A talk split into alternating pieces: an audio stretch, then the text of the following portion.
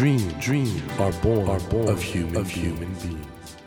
Human beings, human beings grow, grow with, dream, with dreams. That, that is dream, is dream heart. When you touch when you that, touch warm that vibration, vibration, a new dream, a new dream will be born, born of you, of you. Dream, dream heart, heart. ドリームハート政教新聞がお送りします皆さんこんばんは茂木健一郎です今夜お迎えしたお客様は先週に引き続きアメリカ出身で経営コンサルタントとして活躍されているジェームス・スキナーさんです。先週は新刊100%のお話を伺いましたけれども今週はジェームス・スキナーさんから見た日本我々の国日本どうなるんですかね？日本についていろいろ伺ってみたいと思います。こんばんは。はいこんばんは。よろしくお願いします。ジェームスさん面白いですよもう。いや楽しいですよ。先週もすごい楽しかったんですけど、はい、あの僕ねぜひお聞きしたいことがあるんですが、はい、ジェームスさんすごくポジティブで、はい、しかも苦労されて実際に自分の道切り開いてこられたしでも日本が大好きで大好きですね。本当それ日本人として嬉しいんですけど、はい、ジェームスさんから見て日本どうですか？今の日本、うんうん、まあ今の日本はですね若干道を見失っているような感じがしますね。でこれどういうことかっていうとですね、まあ、世界大戦が終わった時にですね日本は一つのビジョン一つの夢をこれを描けたわけです。それは追いつけ追い越せ。アメリカのようなあんな豊かな生活私たちはするんだと。憧れだったんですよね、ね、でそれでまあ我々の先輩たちは、ねはい、みんなすごい頑張ってきたじゃないですか、うん。はいで今はまあ政府はいろんな改革をね推進しようとしているのは分かるんですがどういう日本にしようとしているのかっていうこの明確なビジョンがちょっと欠けているように確かにねそこは迷ってるかもしれないです、はい、ですからまあこの番組を聞いている皆さんはね少なくともまずあなた一人はですね、うん、どういう人生をこれからね作っていきたいのかそれを考えていただきたいですね。やっぱりビジョンがないとねそうなんですよ。これはやっぱり一番まあ、政治家リーダーにも大事ですし会社でもそうですし家族でもそうですし我々一人一人もってことですね。一人一人でもそうなんですね。でジェームスさんおっしゃったようにいきなり国ってことになるとこれちょっとねスケール大きいんだけど、まあ、自分の立場上ではできないかもしれない、自分の人生でってことですよね、はい、ですからあなたの人生は100%の姿は何なんだろうと、うん、これだったら100%と言えるっていうのは描いてみてほしいですね。それはね嬉しいと思いますよ。あの、おそらく普通はもう生きることが精一杯っていうか、うんうん、会社行って、家帰って、はい、家のローンがあって、はい、子供の教育があってみたいな。はい、だから100%の自分なんてみんな忘れちゃってんじゃないのかな。でもねこれはねすごくあなんか iPad 出しましたね。小さなことからスタートするんですよ。メモが。何ですかそれ。なんかね今回この100%という本を出しましてね、はい、それでもう読まれた方々から、まあ、いろんな知らせをいただいてね。でみんなその小さいところからこうスタートしてるっていうのがねすごい嬉しくて。今 iPad の上のメモに、うん、ジェームスさんのなんかメモ書きが書いたんですけど、例えばね、はい、あの自分は最近あんまり面白いことやってないなということでミュージカルを聴きに行ったっていう読者がいましてね。小さなことじゃないですか。しようと思ったらこの次の週末で行けちゃうじゃないですか。小さなところから自分の100%に向かってね歩み出していただきたいですね。確かにだから100%っつっても最初は1%から始まるわけで、はい、それは次は2%になったり3%になったり。ミュージカル行くってことでもいいし海外旅行行くってことでもいいし、はい、やっぱそういう気持ちだな。そうすると少しずつ面白くなるじゃないですか、はいはいはい、面白くなったらねやる気が出てくるんですよ。ああいや僕ねジェームさん先週も言ってくださって嬉しかったのはなんとなく日本人は、アメリカ人だとポジティブだと思ってるけど、アメリカ人でも決してそうではないと。もうどこでもみんな同じことで苦労しますからね。人間はみんな同じだと。はい、どこでも。脳の仕組み一緒ですそうですよね。だから、日本人だから逆に言うと、日本人だからポジティブになれないってこともないと。ないです。文化っていうのは一つの催眠術だという話をさせていただきましてね。はい文化っていうのも意識の敵って言ってましてね、ええ、考えなくても済むための麹漬けなんです。例えばまあ我々の西洋文化の中にね例えばプリンス・チャーミングの話がある。はいはいはいプリンス・チャーミングはこれはですねどういう人と結婚すればいいのかということをですね子供たちにすり込ませるためのなん話か女の子にね教えてるんですよね。い。や女の子だけじゃないです。男にも、男の子にも。あおとこういうプリンスチャーミングみたいになるべきだと、だからプリンス・チャーミングは森の中に入りますと、うん。そうすると眠れる美女に出会うわけです。ああそうかそうか。そしてすぐ恋に落ちると。なぜかというと彼女は美しいから。あつまり男性は美しい女性を追い求めるべきだと。ーなるほど。これですり込ますんですよ。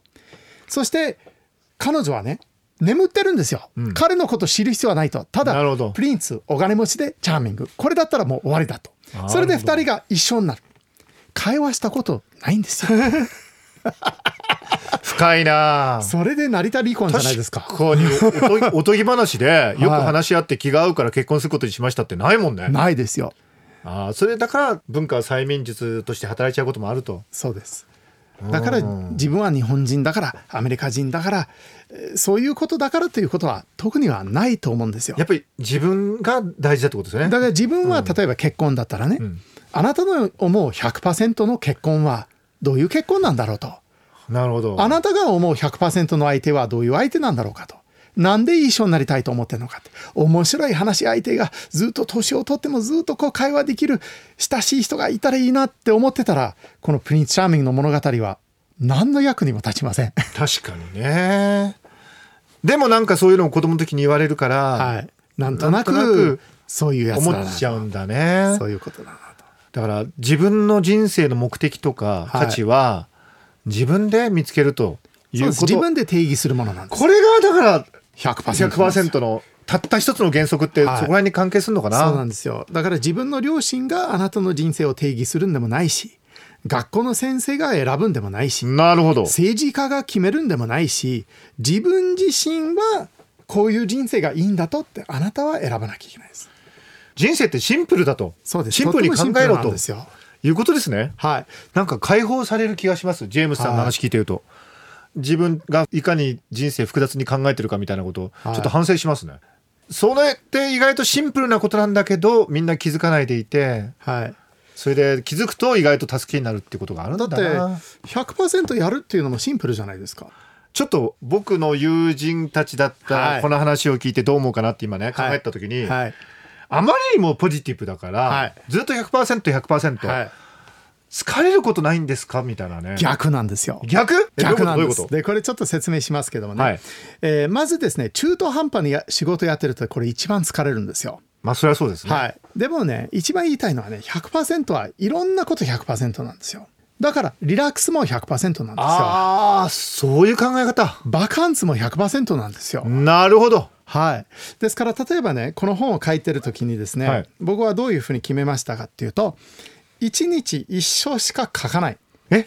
あそうだったんですか、はい、でそれ以上はもう書きませんと。はいはい。それ書き上げたらですねその残りの1日は100%遊ぶんです。へえあリラックスしたりこうやって作ったんだ。はい、遊んだり友達といろんなまあ食事をしたり。でそれも100%なんですよ。なるほど。で夜は100%寝てじゃあ次の日それ3時間4時間だったりするんですけどね1日の仕事。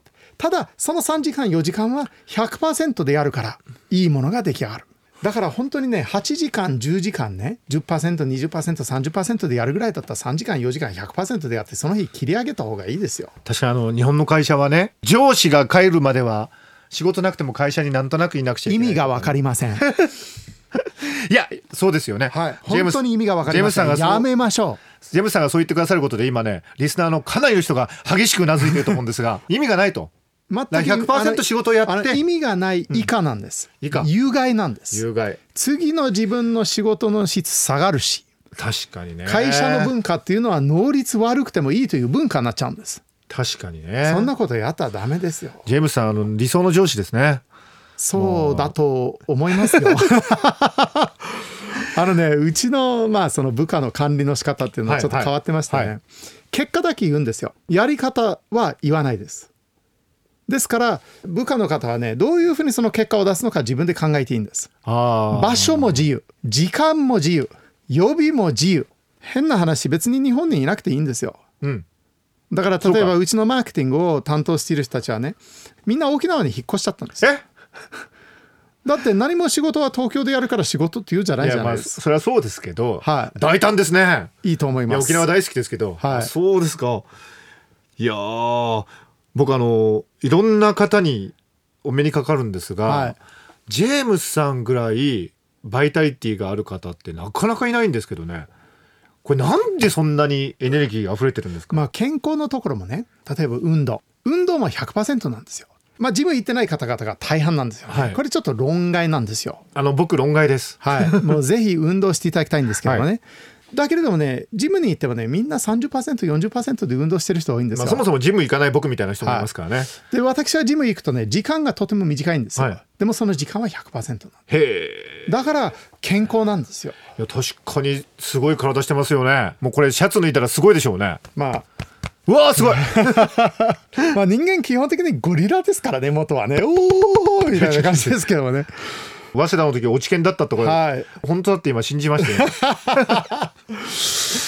いやーあの今までね世界いろいろ旅行されたと思うんですけど、どこが楽しかったですか？フィジー。おこれいいですね。フィジーの人たちはね、人生を楽しむ名人なんですよ。おだから例えばフィジーの人にね、人生の目的は何ですかって聞くとですね、幸せであること、他に何があるってこういうふうに答えるんです素よ。晴らしい。本当にもう最高ですね。シンプルですね。いろんなとこ行かれてでも日本にいてくださってありがとうございます、ええもう日本は大好きですね。日本これから良くなりますかね？あの日本はね今まあ悩んでる方々は多いと思うんですね。将来について不安を抱えたりね、うんはい。例えばまあその年金問題とかね、うんそうですよね。あの以前にね9人で1人の老人の面倒を見ればいいと、はいはいはい。今ひ1人か2人で1人の老人の面倒を見なきゃいけない、はいはいはい。ああどうしようって思っている人がいるんですけど私が皆さんに言いたいのはねそれがどうしたっていうことなんですよ。皆さんの持っている発想と能力ね。そして皆さんのその勤勉さ。これ少しでもね100%これ出してみたらですね老人一人ぐらい養うっていうのはどうということじゃないじゃないですか。そうか。もう一人でも二人でも三人でも養えばいいでしょうって、うんうん。今回ねこの100%の本の中で人気の話一つあってね、はい。前回ヨーロッパの南の方をね5000キロ自転車で漕いだ時の話なんですけど、はい。我々アンダルシャ地方に入りましてね、はいはい。外気温48度。で1日156キロ自転車を漕いでるんですよ、うんうん。もう死にますよはっきり言って、でそこでね一人の選手がねつぶやいたんですよ。漕げばいいでしょう漕げば。それからもうこの文言ね我々の合言葉になってねもうどんな問題に出会ってもね漕げばいいでしょう 漕げばってね。で今の日本はねそれだと思うんですよ。もう老人が増えたら そうかそうか。えー老人養えばいいでしょう養えばってね。その分の仕事をすればいいでしょうすればってね。そのぐらいの発想を出せばいいでしょう出せばって開き直ったらなんていうことじゃないということが分かるんですよ。これもだからシンプルにする考え方ですよね、はい、もうやんなきゃいけないことはくどくど悩んだってしょうがないからそこだけは開き直ってね。なるほど。はい、これからのご予定っていうかねもうすでにもういろんなお仕事されてるってもう十分って感じもするんですが。いやいやいやいやいやどんなことこれからされる予定ですか？まああと90年ぐらい人生があると思ってますので、まあ、とりあえず140歳まで生きるということに決めておりますけれども、えーうちの実家の近くにですね、はい。えーパシフィッククレストトレイルといほうほう。う道がありました、はいはい。これ幅がですね50センチあるかないかぐらいの道でして、えその道がねなんと4200ええ。メキシコからカナダまでミネズ帯で続いてるんですこれ一回歩いてみたいなと、踏破すると。はい、いうふうに思っていますしそね。れは壮大な夢ですねっていうかやっぱりジェームスさん夢がちょっとスケール半端ないですね なんかそういう答えが返ってくるとは思わなかったでもう次はどうスペか次はどうスペかっていう質問ばっかりしてますからね。僕自身もなんかいろいろ教えていただきましたしあのリスナーの方もねぜひこの100%全ての夢を叶えるたった一つの原則ジェームス・スキナーさんの本ぜひお読みになってくださいジェームスさん本当ありがとうございました、はい、ありがとうございました。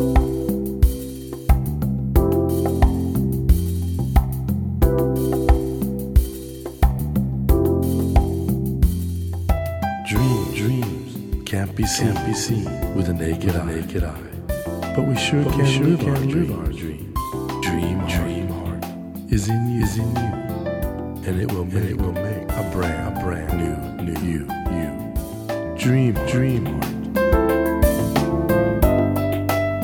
ドリームハート今夜お迎えしたお客様は先週に引き続き経営コンサルタントとして活躍されているジェームス・スキナーさんでしたいやージェームスさんは本当にね100%を目指して非常にポジティブなんですけども仕事だけじゃなくて遊びだとかリラックスも100%でいいんだと。これがね非常にヒントになると思うんですね。やっぱりあの常に頑張ってずっといろいろねやってると疲れちゃうんじゃないかって我々どうしても思っちゃうんですけどやっぱりワークライフバランスですか。その両方とも100%でいこうと。これはねあの我々にとって非常に参考になるメッセージだったように思います。さてドリームハートのホームページでは私茂木健一郎への質問や相談番組へのご意見などただいま皆さんからメッセージを募集しています。ぜひドリームハートのホームページからお送りください。お待ちしています。ドリームハート来週は宮城県気仙沼市出身のシンガーソングライター畠山みゆきさんをお迎えします。ぜひまたこの時間にお会いしましょう。お相手は茂木健一郎でした。ドリームハート。政教新聞がお送りしました。